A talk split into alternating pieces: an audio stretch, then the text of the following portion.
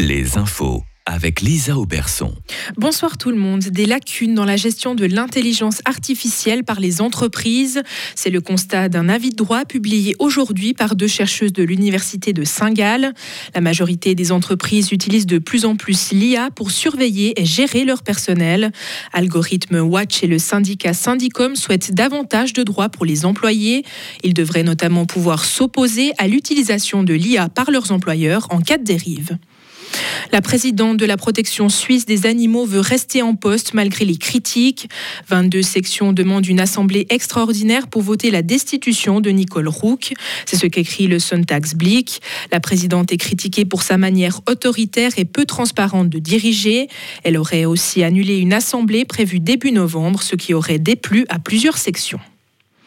La manifestation interrégionale pour la paix aura-t-elle lieu Elle doit se dérouler début décembre à Berne, mais les autorités de la ville ont interdit les manifestations au centre-ville jusqu'à Noël. Les organisateurs de l'événement ne comptent pas se soumettre à cette décision. Ils déposeront demain une demande auprès de la ville. Mystérieux décès dans une clinique en Appenzell Road extérieur. Deux femmes sont décédées en l'espace de trois semaines. Elles suivaient un traitement dans une luxueuse clinique de médecine alternative. C'est ce que rapporte la NZZ am Sonntag. Le ministère public a ouvert une enquête pour homicide par négligence. Le 34e Montreux Comédie Festival a ravi son public. Plus de 20 000 spectateurs ont assisté aux 13 représentations proposées.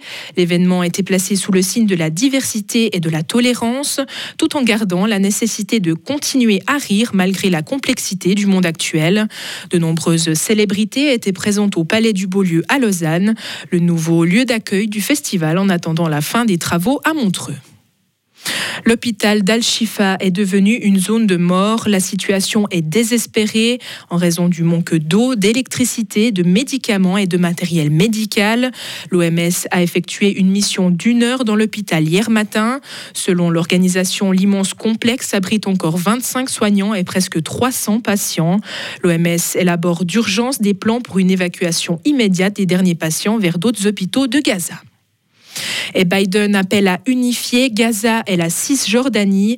Le président américain pense que les deux régions devraient être rassemblées sous une même structure de gouvernance à terme, une autorité palestinienne revitalisée.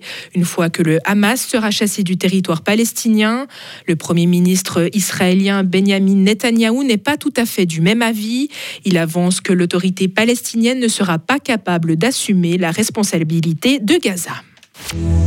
Retrouvez toute l'info sur frappe et frappe.ch. La météo avec l'IRT Automobile, votre partenaire Mercedes-Benz à Payerne, là pour vous depuis 1983 pour ce début de semaine, ça reste un temps bien variable avec des températures comprises entre 7 et 11 degrés pour aujourd'hui. Demain, il va faire de 6 à 8 degrés. On risque quelques gouttes, en tout cas pour ce début de semaine.